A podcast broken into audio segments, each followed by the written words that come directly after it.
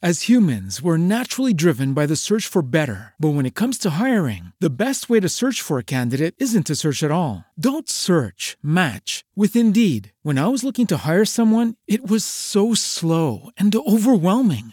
I wish I had used Indeed. If you need to hire, you need Indeed. Indeed is your matching and hiring platform with over 350 million global monthly visitors, according to Indeed data, and a matching engine that helps you find quality candidates fast. Ditch the busy work. Use Indeed for scheduling, screening, and messaging so you can connect with candidates faster. And Indeed doesn't just help you hire faster. 93% of employers agree Indeed delivers the highest quality matches compared to other job sites, according to a recent Indeed survey. And listeners of this show will get a $75 sponsored job credit to get your jobs more visibility at Indeed.com slash podcast. That's Indeed.com slash podcast. Terms and conditions apply. Por muito tempo, as aves tiveram fama de burras. Seres com olhinhos minúsculos e cérebro de ervilha. Répteis com asas. Cabeças ocas, bobos. Trombam com janelas, bicam o próprio reflexo, enrolam-se em fios elétricos, morrem por estupidez. Nossa linguagem reflete esse desrespeito. Algo que saiu errado vira papagaiada. Políticos incompetentes são patos mancos. Enganei um bobo na casca do ovo, é outro exemplo. Quem se vangloria sem motivo não para de cantar de galo. Quando um sujeito é muito distraído, tolo ou burro, é chamado de jacu. A expressão cérebro de passarinho entrou na língua inglesa no começo dos anos 20, porque as pessoas pensavam nas aves como meros autômatos voadores e bicadores, com cérebros tão pequenos que não tinham nenhuma capacidade de pensar. Essa visão bateu asas e voou. Nas últimas duas décadas, os trabalhos de campo e em laboratórios mundo afora têm revelado exemplos de espécies de aves capazes de façanhas mentais comparáveis às dos primatas. Há uma ave que cria designs coloridos com frutinhas, pedaços de vidro e flores para atrair fêmeas, e outra que esconde até 33 mil sementes, espalhadas por dezenas de quilômetros quadrados, e se lembra de onde as colocou meses depois. Há uma espécie que consegue resolver um quebra-cabeças clássico quase no mesmo ritmo que uma criança de 5 anos, e outra que é especialista em arrombar fechaduras. Existem aves que sabem contar e fazer operações matemáticas simples, que criam as próprias ferramentas, movem-se no ritmo de uma música, compreendem princípios básicos de física, recordam o passado e planejam o futuro.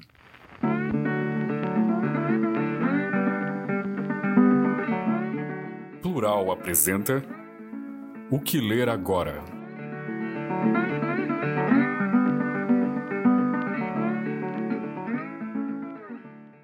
Olá, este é o Que Ler Agora, o podcast de livros do Plural. Meu nome é Irineu Neto, eu estou aqui com o Rogério Galindo e hoje a gente vai falar sobre um livro muito legal que se chama A Inteligência dos Pássaros, de Jennifer Ackerman. E aí, Rogério, o que, que você achou do livro? Muito bacana. É, a gente saiu esse livro agora faz pouco tempo, né? Pela Fósforo. E assim que saiu, eu fiquei muito curioso, que é o tipo de livro que eu gosto mesmo de divulgação científica, vulgarização científica, né? E já estava na minha lista de qualquer jeito, e a gente decidiu fazer o podcast aqui. Tô feliz da vida de falar dele. Eu percebi que o livro ele parte de um, de um princípio muito legal, que é rebater a ideia de que pássaros são criaturas burras, né? É, a certa altura da, da apresentação ali, do, do, que a gente leu um trechinho na abertura, o, a autora fala que existe hoje até um drama para se entender o que é inteligência, né? Existem muitas formas de se definir inteligência. Dizem até que tem tantas definições quanto existem pessoas para defini-la, né? é, como que é essa, esse lance em relação aos pássaros? É, pois é, porque até o, a resenha que eu fui ver do, do, New York Times sobre esse livro começa falando assim, até onde os seres humanos são inteligentes o suficiente para descobrir o quanto as aves são inteligentes. Porque a gente não tem como, né, uma medida certa, assim, tem um cara que a gente vai falar, acho que aqui depois, que até tá fazendo uma, uma espécie de escala para decidir quais são as aves mais inteligentes, quais são as mais burras, e, e para decidir quais são os critérios para isso, né? Porque qual, qual que é o jeito que você mede isso? Por exemplo, uma das soluções possíveis é você dizer que inteligência é a capacidade de você resolver um problema novo. Então você nunca se deparou com aquilo e naquele momento você tem que resolver como é que você vai sair de um problema. É, tem que arranjar comida e a comida não está no lugar de sempre. Como é que você faz? Tem uma, uma, coisa entre você e o que você tem que chegar e você tem que tirar aquilo. Isso é a mesma coisa aqui para um ser humano, né? Não é, não é só decorar e não é só instinto. Tem alguma coisa a mais ali. Você tem que ter uma capacidade de superar desafios quando eles aparecem. E daí que eles começam a, a falar desse tipo de situação que a gente vai ver aqui, né? Do passarinho que descobriu um jeito de chegar na comida que estava longe dele, que construiu uma ferramenta, e essa parece que é uma, um passo bem importante para você dizer que um ser é inteligente, é quando ele começa a usar ferramentas, né? O ser humano, por exemplo, né? A famosa história do polegar opositor, né? Que você consegue manipular as coisas, né? Eles falam muito que a, a definição o mais comum nessas definições de inteligência é, é a definição circular, né? Uhum. Que é a capacidade de adquirir capacidades, né? Ou a, a inteligência é a capacidade de adquirir inteligências sobre várias coisas. É, e daí é difícil você saber se uma ave tem isso ou não, né? Mas, de fato, o que é curioso no livro é que eles mostram, né, essa história. A gente sempre pensa no passarinho como aquele bicho que não vê o vidro e se estatela e cai no chão ou que não consegue fazer nada direito. E, e, eles mostram que não, que apesar dos nossos preconceitos, assim, as aves têm muito mais capacidades do que a gente imaginaria. E o livro é um livro longo, assim, e não, não acaba nunca de citar esses exemplos e mostrar coisas que eles conseguem fazer. E alguns exemplos são muito curiosos, né? Tem um que eles insistem até um pouco aqui, pelo jeito é o mais famoso, assim, que é um passarinho chamado de 007 o James Bond dos passarinhos, né? É, que ele ficou famoso por causa de um vídeo. Alguém fez um vídeo, botou na internet, mostrando a experiência que fizeram com esse corvo, que ele consegue descobrir uma ferramenta para conseguir outra ferramenta, que isso sim vai levar até onde ele quer, que é a comida. Sempre né, o objetivo é a comida. Então eles puseram lá um pauzinho, um graveto, e ele descobre que ele não consegue chegar na comida que está dentro de uma caixa, um recipiente, assim. Ele não consegue alcançar a comida com aquilo, mas ele consegue usar aquele graveto para abrir a caixinha e tirar de lá de dentro um outro graveto maior, que daí com esse sim ele consegue chegar na comida. Então diz que isso, essa história da, da, da ferramenta, da meta-ferramenta, como eles dizem, a ferramenta que você usa para fazer ou para descobrir outra ferramenta, diz que isso é o, o, teste final. E é isso que eles falam aí na abertura do livro, né? Que o passarinho conseguiu resolver esse quebra-cabeças, assim, mais ou menos na, na velocidade de uma criança de 5, 7 anos, é, sem, sem demorar mais do que um, uma criança em formação ia demorar. E daí você tem que pensar, opa, mas então como é que o bichinho consegue isso? Mas tudo isso eles dizem que os estudos estão muito no começo, né? Não tem como saber se todos os corvos iam conseguir fazer aquilo, em que condições, ou se aquele corvo era o Beethoven dos corvos e por acaso era o Einstein deles e, e conseguia fazer coisas que os outros não conseguem. Então eles estão estudando isso ainda, né? Eu achei, eu achei uma justiça poética um corvo ser um dos pássaros mais inteligentes. Eu acho que é uma coisa que deixaria o Edgar Allan Poe satisfeito, assim, né? O corvo é, é um dos, dos pássaros mais é, gênios da, da, natureza. É nessa escala que o, o cientista descobriu lá.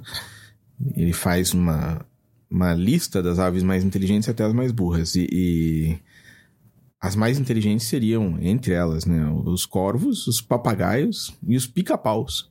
Aí o desenho animado também tava, tá, tinha razão. E daí eles fazem uma, um adendo dizendo que teve até um problema diplomático, porque a ave mais burra da lista, quando perguntaram pro cara, seria o emu, que é tipo a nossa ema, o avestruz, né? Só que é a ave símbolo da Austrália. E daí os australianos que ficaram bravos, que a ave nacional deles era a mais burra do mundo, mas parece que faz sentido, infelizmente. E o cara até argumenta que a ave é tão burra que se você deitar no chão e erguer a perna, ela acha que é outro emu, né? É, pois é. que, enfim, já diz muito sobre, sobre o pobre do bichinho. Uma das coisas que eu fiquei com, com a impressão uh, é que a Jennifer Ackerman, ela tem, eu acho que isso também é mérito dos tradutores, né? Você quer falar quem são? Não, é, a, a tradução é do Reinaldo José Lopes, que é um baita jornalista e cara que já escreveu um monte de livros sobre ciência no Brasil e que vale muito a pena seguir, tem uma coluna no Folha de São Paulo.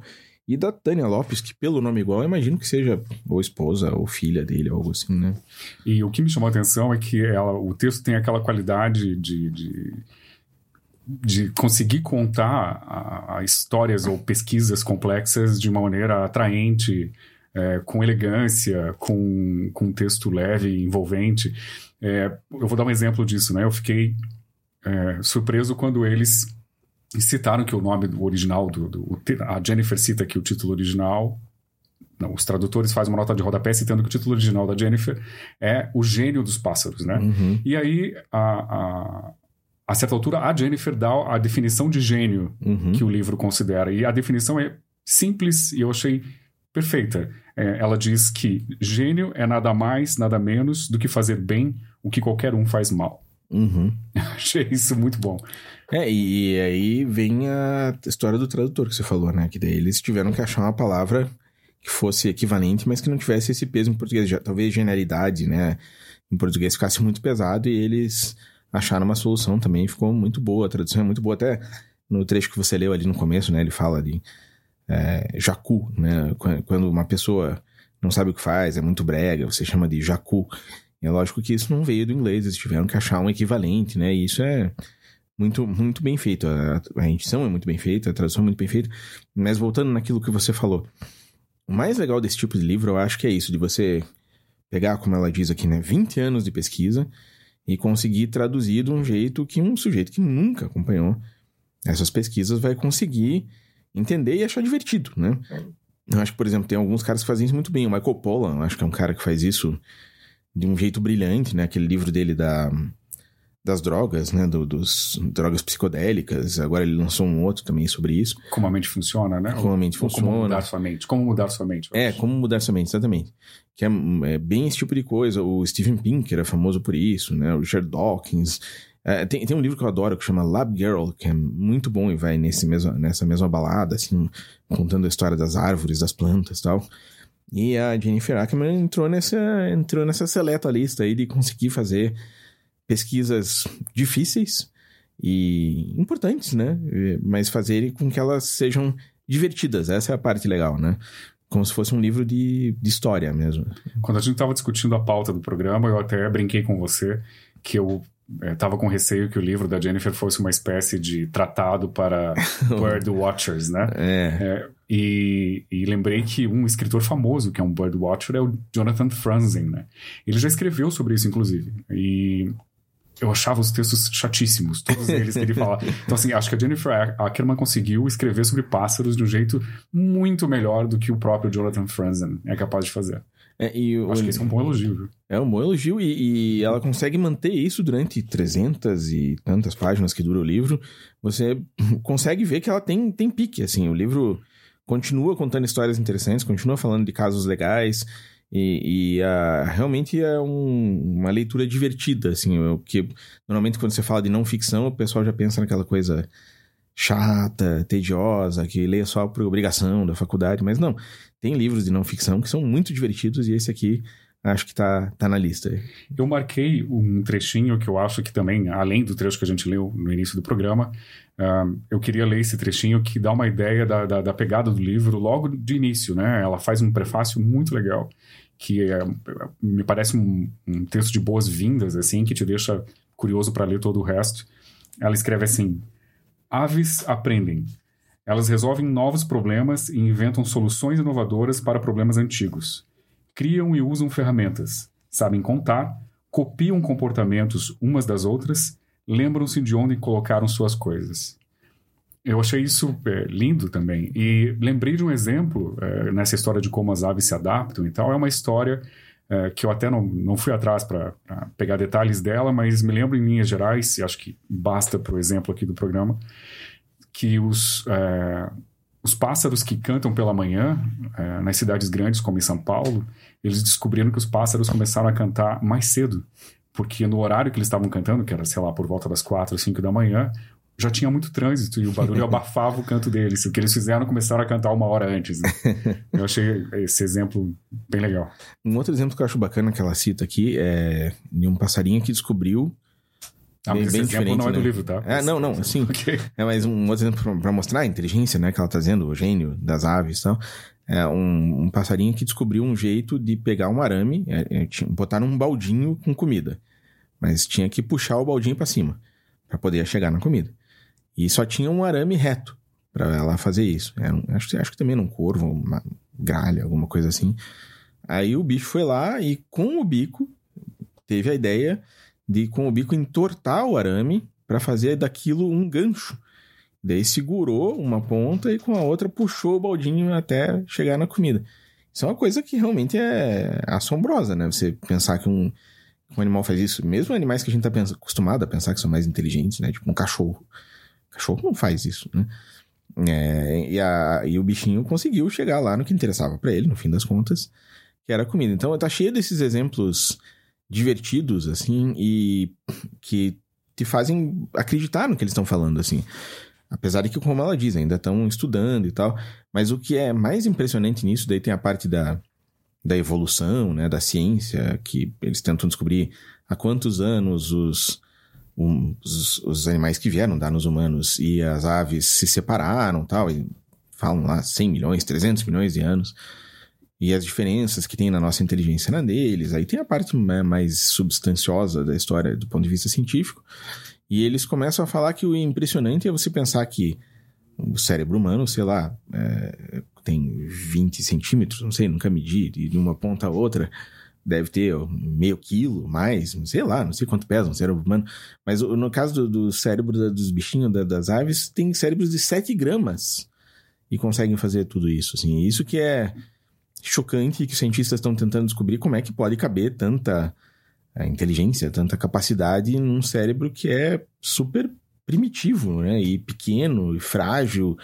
E isso que os caras estão agora estudando, investigando. Imagino que daqui a 20 anos vai sair um A Inteligência das Aves 2, que daí vai ter muito mais informação sobre isso que hoje a gente, pelo jeito, eles não sabem responder ainda. assim. E outra coisa fascinante é que mesmo os cérebros sendo pequenininhos, como você citou, eles têm paralelos com o cérebro humano, como na, naquela parte em que eles comentam, ela comenta da aquisição de fala, né? Eles conseguiram traçar paralelos genéticos entre o pássaro que aprende a cantar e o ser humano que aprende a falar. Eu achei isso incrível também. É, e tem semelhanças, né? Tipo, também é dividido em dois lobos e são responsáveis por coisas diferentes. E daí chega nos papagaios, né? Que é a história que você falou de, de aquisição de fala e canto, né? Que daí eles usam exemplos de papagaios que aprenderam muito mais do que a gente. né? Normalmente você pensa no papagaio lá dizendo, né? Dá o pé e tal. Mas tinha um diabo de um papagaio aqui que aprendeu a soletrar, assim. Não só falava as coisas, como soletrava e falava coisas mais complexas e contava. Tem, tem aves que eles conseguem provar que sabem contar, que sabem fazer matemática básica, assim, né? É, mu- é mais do que, enfim, muita gente que tá por aí com título de eleitor, né? Então, até é engraçado uma comparação que o cara do Guardian fez, né? Quando resenhou o livro, dizendo que as aves mais burrinhas são aquelas que votam no Brexit e que compram garantia estendida para geladeira. Então, é, essa é tipo o emu, mas tem outras que não, que conseguem fazer coisas mais sofisticadas. É, mas eu lembrei do que a própria Jennifer Ackerman fala que é, evolução não é ser avançado, né? É- tem a ver com sobrevivência. Então as pessoas fazem o que for preciso. É verdade. Tanto os pássaros quanto os humanos às vezes evoluem para pior. Né? Exato. É, exatamente. Mas beleza, o livro é muito bom, fica a dica, então vamos Da aqui A. Inteligência das Aves, com é, tradução do Reinaldo Lopes e da Tânia Lopes. O livro é da Jennifer Ackerman. Ackerman, Jennifer Ackerman, saiu pela Fósforo e tá muito bonita a edição mesmo. Disponível nas melhores livrarias, 388 páginas. Vou dar um, serviço completo. Eu tenho o preço aqui também, se você quiser. Manda ver. Então, de acordo com o site da Fósforo, é R$ 89,90 a edição física e R$ 59,90 de- o e-book. É engraçado, né? Que mesmo hoje, depois de tanto tempo, tanta gente tem Kindle e tudo mais, ou outros, né? E-readers. E eu continuo falando só o preço do livro em papel, né? Normalmente, né? Então vamos dizer aqui, 88 em papel ou 50 aí. 59, é 89 ou 59. 89 ou 59. Então compra no Kindle também funciona. É isso aí. Beleza, e a gente volta na próxima semana. Obrigado, Rogério.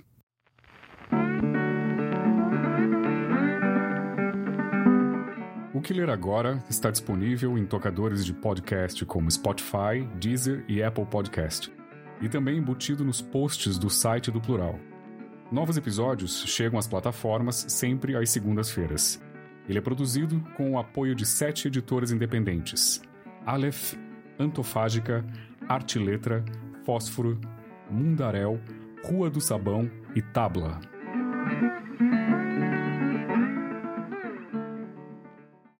Lucky Land slots, you can get lucky just about anywhere. Dearly beloved, we are gathered here today to. Has anyone seen the bride and groom?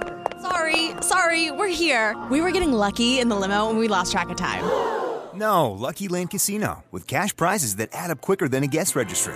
In that case, I pronounce you lucky. Play for free at LuckyLandSlots.com. Daily bonuses are waiting. No purchase necessary. Void where prohibited by law. 18 plus. Terms and conditions apply. See website for details. With the Lucky Land Slots, you can get lucky just about anywhere. This is your captain speaking. Uh, we've got clear runway and the weather's fine, but we're just going to circle up here a while and uh, get lucky. No, no, nothing like that. It's just these cash prizes add up quick. So I suggest you sit back, keep your tray table upright, and start getting lucky. Play for free at LuckyLandSlots.com. Are you feeling lucky? No purchase necessary. Void where prohibited by law. 18 plus terms and conditions apply. See website for details.